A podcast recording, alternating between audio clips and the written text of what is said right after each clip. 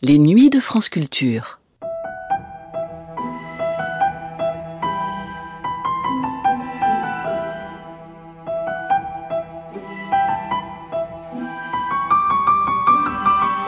Les nuits de France Culture, une mémoire radiophonique. Le jeu vidéo est souvent vu comme une activité solitaire, qui isole l'individu du monde. Les figures du geek, du no-life ou même simplement du gamer dénotent dans les consciences collectives un rejet de toute sociabilité pour s'enfermer dans un univers autre. Pourtant, il y a dans le jeu vidéo, comme d'ailleurs dans la plupart des autres formes de jeu, un élément de compétition. Il n'y a rien de mieux que de se confronter à un adversaire en chair et en os. Ce désir de confrontation est tangible dès le premier succès commercial dans l'histoire du jeu vidéo. Le jeu Pong voit deux joueurs s'affronter devant une même borne d'arcade, dans un match de tennis en deux dimensions. Si l'esthétique semble aujourd'hui rudimentaire au mieux, l'enjeu est là. Battre l'autre, mais aussi jouer, interagir, s'amuser avec l'autre. Car ceux qui parlent du jeu vidéo de façon critique comme une religion ou une secte ne croient pas si bien dire. Religion viendrait du latin religare, signifiant relier, et c'est bien cela que fait le jeu vidéo, dès sa création.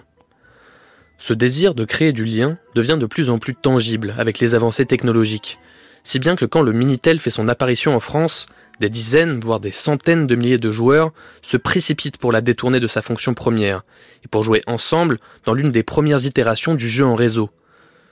Le Minitel était pourtant un piètre support vidéoludique. Temps de réponse très long, coût facturé pour chaque minute de connexion, jouer sur Minitel paraît rétrospectivement presque comme une absurdité. Les joueurs persévèrent pourtant, au point d'organiser des tournois mondiaux de bridge par exemple. C'est ce moment méconnu de l'histoire des jeux vidéo que capture cet extrait d'un numéro de Panorama intitulé Informatique et loisirs de Michel Bidlowski et Pierre Gioux, diffusé pour la première fois le 14 juin 1986, avec Philippe Leroy, Hervé Tiss et Gabriel Juminaire. Une émission rare donc, à l'époque où les jeux informatiques n'étaient que très peu évoqués sur les ondes de France Culture. C'est tout de suite dans les nuits de.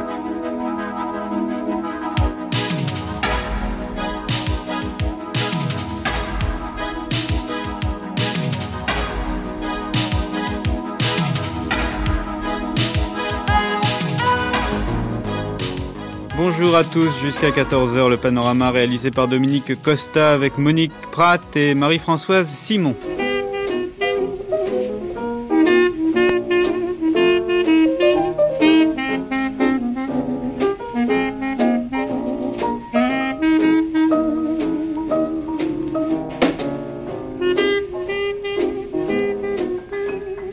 Sur France Culture, en cette journée spéciale informatique, eh bien, nous parlerons dans un instant des jeux sur ordinateur. À 12h30, ce sera le journal. À 12h45, l'actualité des films de la semaine, des festivals de cinéma et du jazz. Et vers 13h50, les décraqués de Bertrand Jérôme.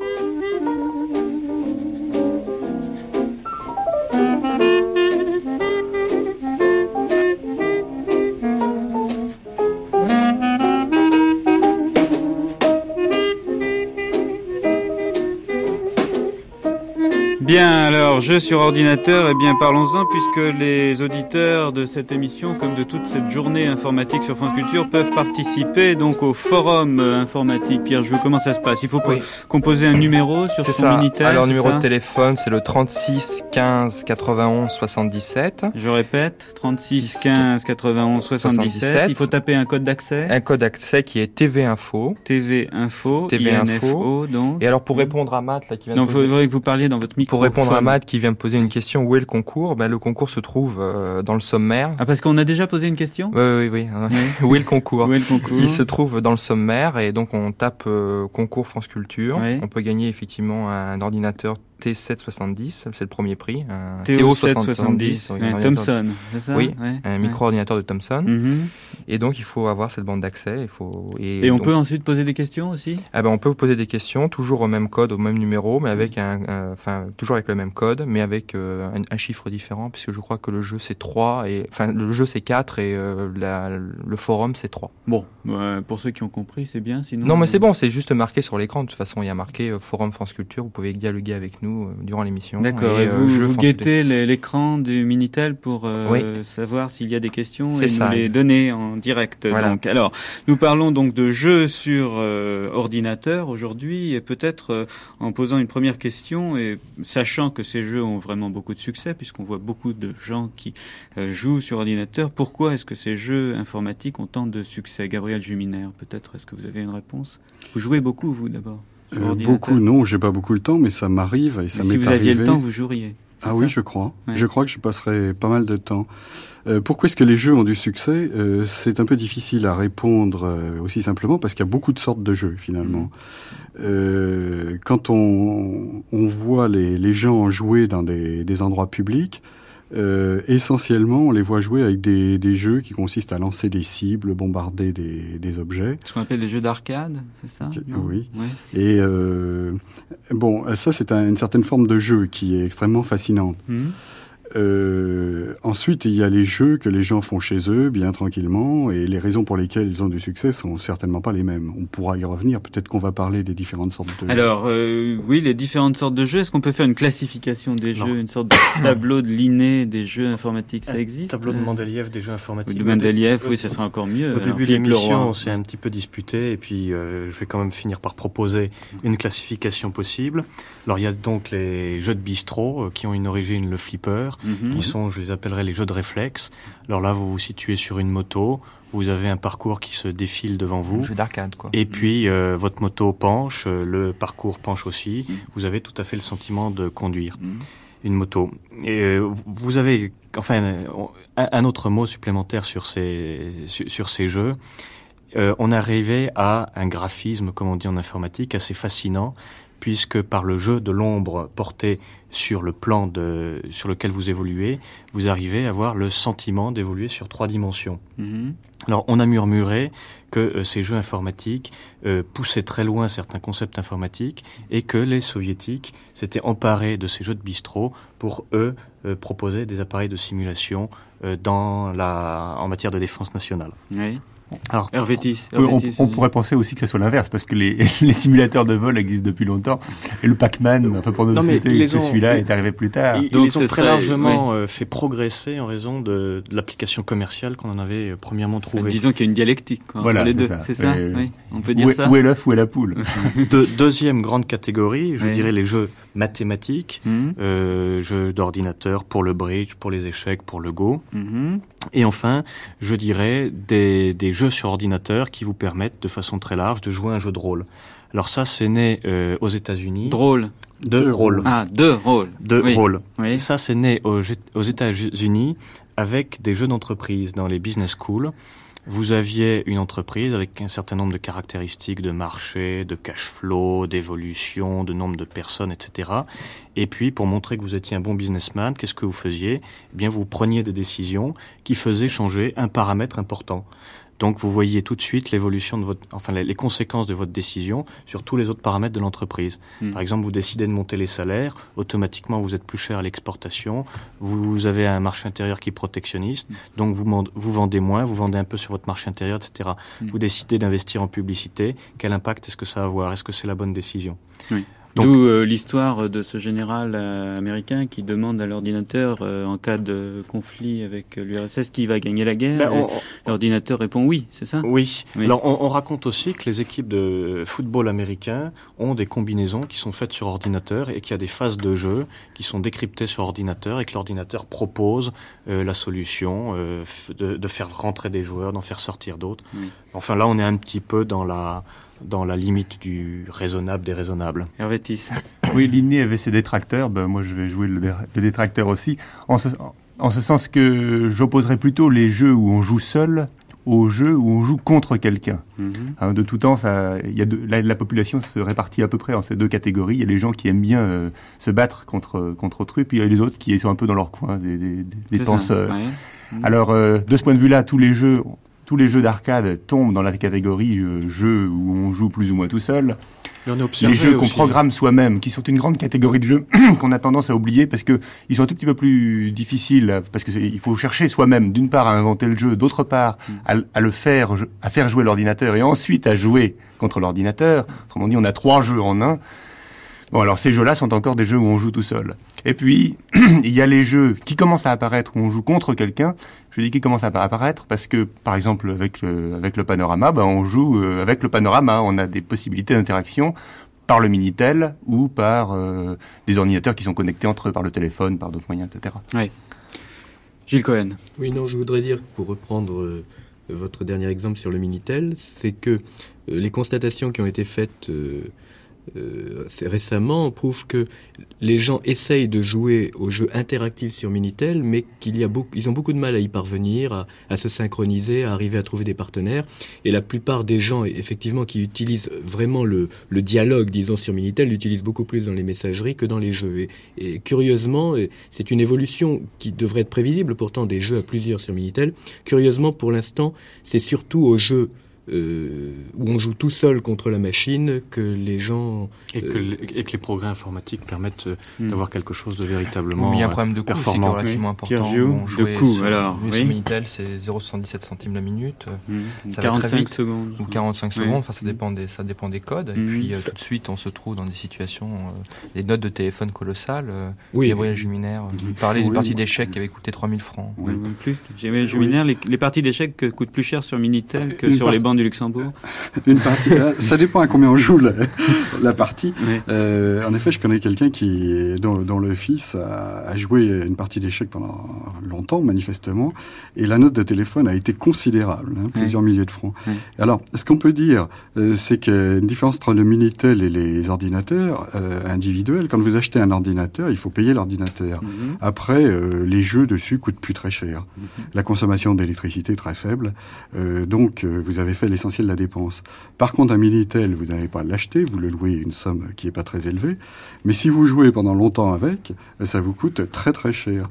J'ai vu une fois une agence commerciale des, des PTT, euh, c'était d'ailleurs le jour où j'ai été chercher un Minitel, euh, un monsieur qui rendait son Minitel en se plaignant que son gosse euh, passait son temps à jouer avec, qu'il était obligé de le décrocher quand il n'était pas là. Bon, ça c'est une décision personnelle à prendre. Alors on peut peut-être parler justement de télématique et de jeux à propos d'informatique parce qu'il y a cet autre aspect peut-être, Gilles Cohen. Oui, enfin la télématique c'est le Minitel, c'est-à-dire ce qu'on a le vidéotex, et puis également euh, la connexion entre les ordinateurs. Et effectivement, la télématique permet à des, à des particuliers de faire partager à d'autres euh, le, leur joie au niveau de l'informatique, au niveau du jeu, mmh. et éventuellement d'ailleurs de créer des programmes et puis de les faire partager à d'autres. Parce qu'actuellement, d'une part, on peut connecter avec ce qu'on appelle des modems les ordinateurs au téléphone et donc entre eux, mais également on peut même euh, avec un, nouveau terme qu'on appelle des microserveurs, c'est-à-dire adapter, adapter un petit logiciel de sortie à son, à son ordinateur et le connecter au téléphone. Et ce qui fait que euh, nous, nous pouvons de chez nous appeler avec notre Minitel l'ordinateur de eh bien, le, vôtre, Michel Bidlowski, par exemple. Quand j'en aurais un. Est-ce que ça donne lieu à des jeux intéressants, ça? Parce que à chaque fois qu'on consulte son Minitel, en dehors des, des messageries euh, interactives avec des individus qu'on ne connaît pas, on s'aperçoit que les jeux sont pas très très évolués. Voilà. Pardon. Gilles Cohen. Oui, disons, disons que euh, les jeux sur Minitel sont évidemment euh, assez difficiles à, à, à concevoir pour, pour qu'ils aient un apport supplémentaire par rapport à, euh, disons, à ceux qui sont simplement conçus pour, euh, pour un ordinateur. Il y a, il ne faut pas oublier un certain nombre d'inconvénients du Minitel, la lenteur, de la réaction. Euh, il y a, bon, une certaine lourdeur dans la manipulation des touches. Il est clair que ce n'est pas du tout aussi simple, aussi facile que que sur un petit ordinateur personnel. On dit c'est pas conçu pour le jeu. Ce n'est pas a priori conçu pour le jeu, mais il n'est pas interdit de penser à des Minitel de, de deuxième génération qui, eux, pourront euh, davantage s'adapter.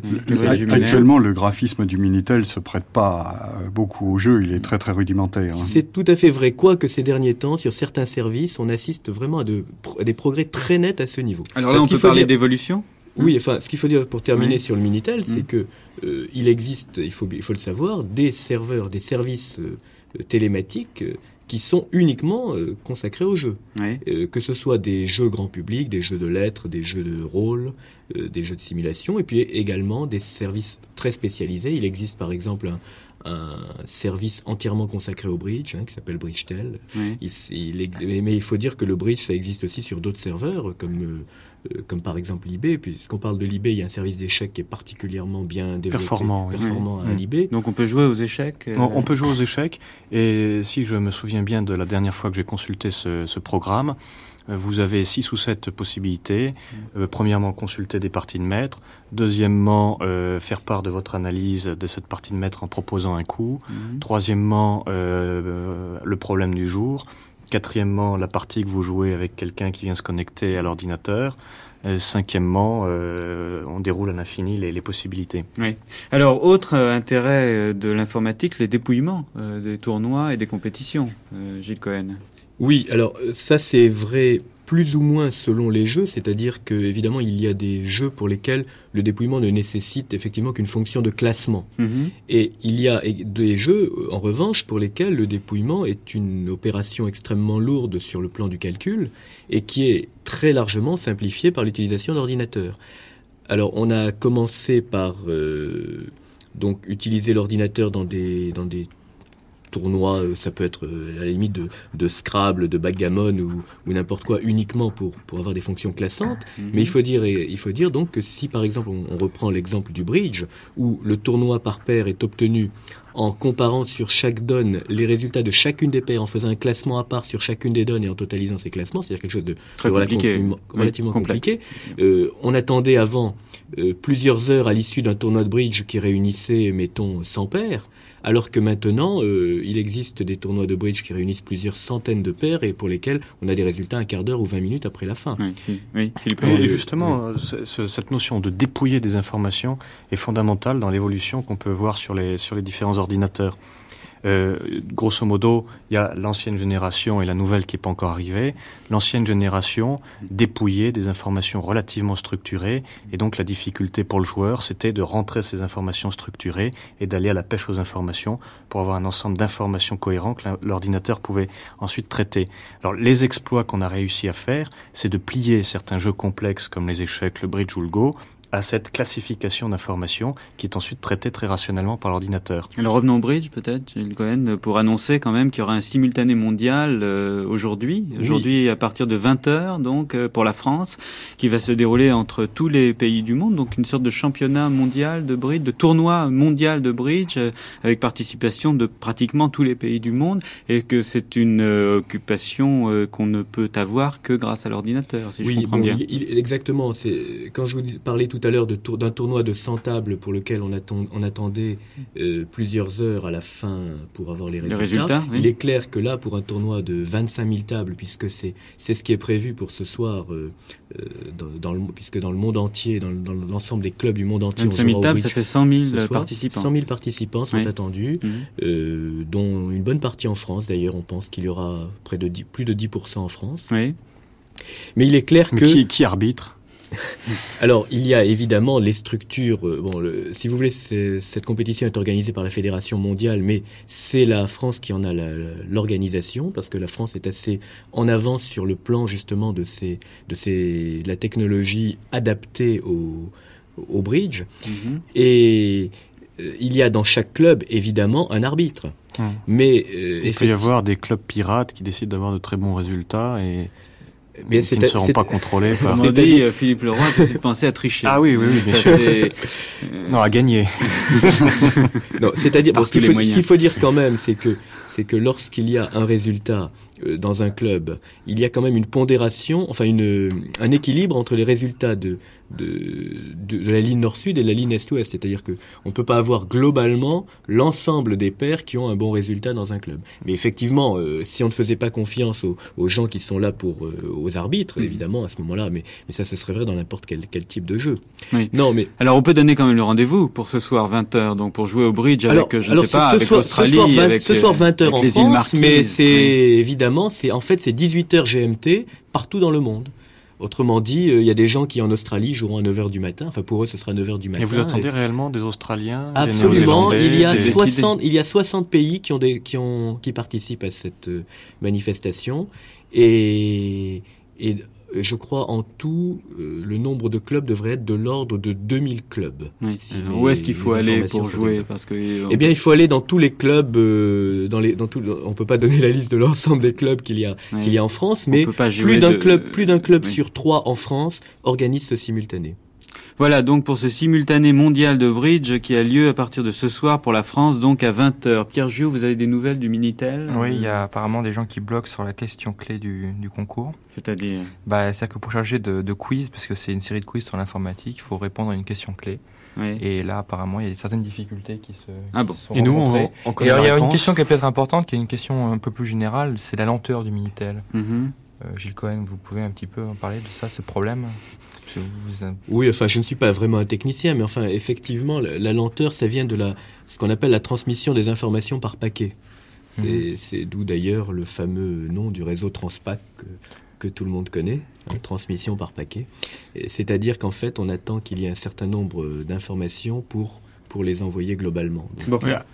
Ce qu'on peut ajouter, c'est que quand on programme soi-même des, des, petits graphiques, enfin des jeux animés sur un ordinateur personnel, on est très vite amené à, oublier les, les, langages de programmation classiques comme le BASIC ou comme, euh, comme d'autres pour se programmer ce qu'on appelle en, assembleur ou en langage machine, mhm. parce que à ce moment-là, on peut avoir des réponses beaucoup plus rapides de l'ordinateur. On ne va pas chercher dans une mémoire euh, morte, style des disquettes ou des bandes, les informations on les, on les charge en mémoire centrale et, les modifications, on les fait directement dans un langage qui n'a pas à être traduit pour agir sur l'ordinateur. Mhm. Alors, si avec son ordinateur chez soi, on est déjà amené à faire cette, euh, cette petite prouesse, parce que c'est difficile de programmer en assembleur ou en langage machine, vous imaginez que qu'en Minitel, le temps que les informations aillent et viennent entre votre Minitel et le, serveur, euh, il y a un temps de réponse qui est beaucoup plus long. Ça prend bien sûr longtemps. Alors euh, là, autour de cette table, j'ai l'impression que vous êtes tous, je dirais moi, fascinés par peut-être le jeu sur ordinateur, mais l'ordinateur en tant que jeu en lui-même, non, Pierre Joux, euh, c'est pas votre avis. Enfin, on va d'abord demander euh, à Gabriel Juminaire qui, lui, a répondu oui à la question de la fascination. Qu'est-ce que c'est que la fascination pour l'ordinateur et pour le jeu sur ordinateur Une chose qui m'a toujours frappé, c'est de, voir les gens dans les, jeux de café en train de, bombarder les cibles. Euh, manifestement, ils sont fascinés. Alors, je ne sais pas si on peut comprendre pourquoi. Euh, l'interprétation que j'ai, c'est qu'ils sont en train de se livrer à un exercice violent sans bouger leur corps. Mhm. Il y a juste les yeux, les doigts, et peut-être une connexion entre les yeux et les doigts. Euh, qui ça, il suffit, suffit, je dirais, de regarder un match de rugby à la télévision. C'est pas la peine d'agiter les doigts, justement. Euh, on peut encore se, priver de. on est acteur. On est acteur sans mouvement. Euh, tout à fait, mais je crois que le, le fait d'être immobile, prenez par exemple ces, ces petits jeux qui, qui, sont apparus il y a quelques années, qui, qui apparemment, euh, on n'en voit plus beaucoup dans les boutiques, les tout petits jeux plats euh, où il y avait des, un petit écran et, et, deux boutons dessus. Et un petit Mickey qui bougeait. Voilà, un petit Mickey ou un petit gorille. Mmh. Bon, le fait d'avoir les deux mains rapprochées, là, on était vraiment immobile. Il y avait juste les pouces qui bougeaient. Hein, les yeux aussi. Euh, pas, du tout, parce que l'écran était suffisamment petit pour qu'il n'y ait pas à bouger les yeux. Mhm. Il n'y avait pas à faire de mise au point. Je pense que les, les yeux, en tant qu'appareil optique, étaient fixes. Mhm. Donc il n'y avait que les pouces qui bougeaient. Et pourtant, les gens se livrent à un exercice euh, très très violent. Il fallait que le Mickey euh, monte en haut de tour, saute et fasse des tas de choses. Mhm. Et là, je crois qu'il y a une certaine fascination justement à faire un exercice rapide, instantané, sans bouger. Oui. Pierre Jouve, vous n'avez pas l'air vous fasciner justement par. Mais non, ça dépend. Cette fascination n'est pas la même. Là, en ce qui concerne le, jeu avec le petit Mickey, le but du jeu étant de faire le maximum de points. Donc la fascination est de se surpasser. Je crois. C'est pas tellement un problème d'exercice violent. Mhm. Non, la fascination, non, c'est que ça, ça n'apparaît relativement froid finalement le jeu sur informatique, même si on développe des programmes de plus en plus amusants.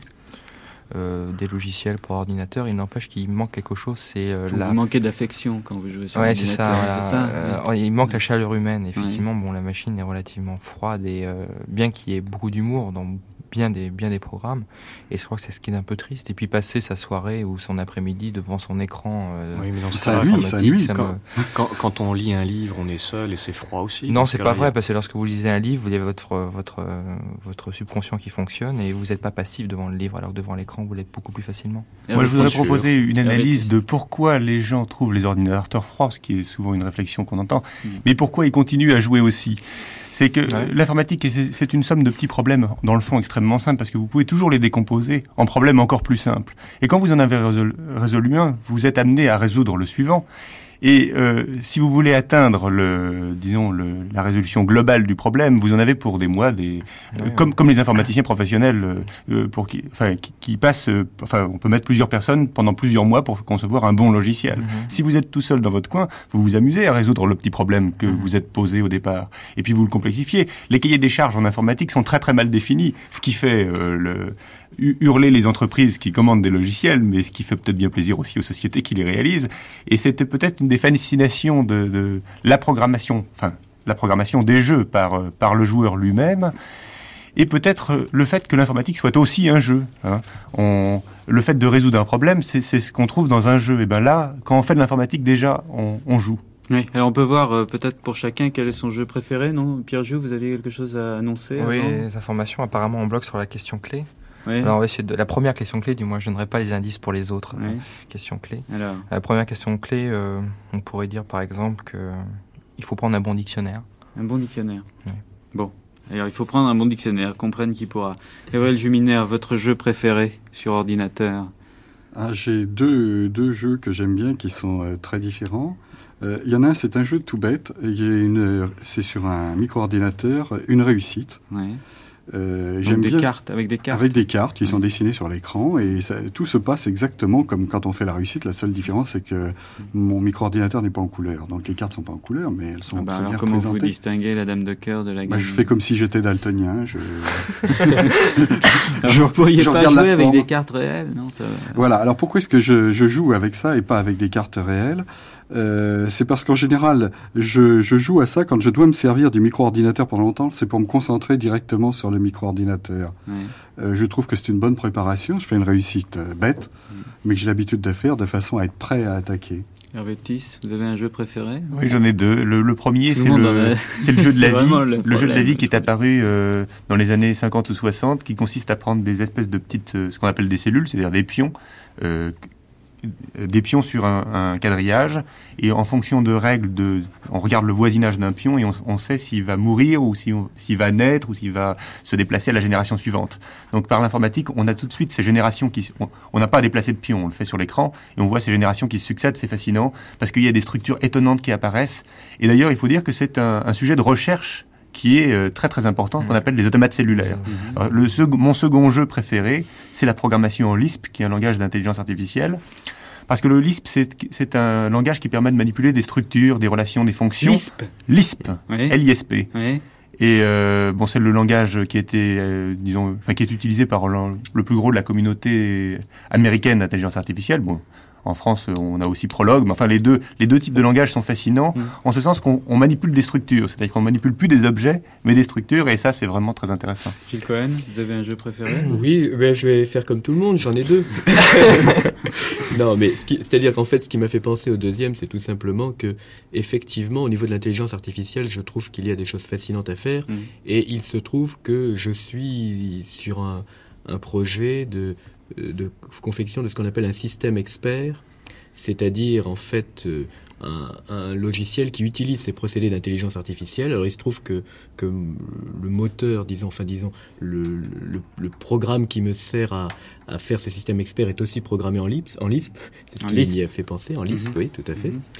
Donc ça c'est un, effectivement, c'est extrêmement intéressant. Mais sinon, pour en revenir au petit jeu, euh, disons moins moins ambitieux quand même que l'on que l'on trouve sur des euh, sur des disquettes euh, qui sont livrées avec des ordinateurs. Il y en avait un qui m'avait fasciné, peut-être que c'était parce que c'était un des premiers que j'avais euh, que j'avais utilisé, découvert, mm. en même temps que l'informatique d'ailleurs. C'est un jeu qui s'appelle Alunissage. Alors en fait, on, on vous donne. Ce n'est pas du tout un jeu de réflexe, contrairement à ce qu'on pourrait penser.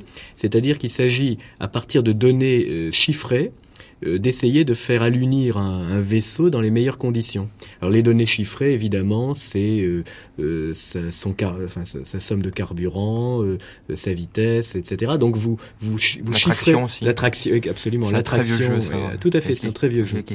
L'attraction du, du milieu ambiant, enfin, et, et, à partir de là, donc vous devez faire atterrir en douceur, enfin ou allunir en douceur votre. On dit atterrir sur la lune.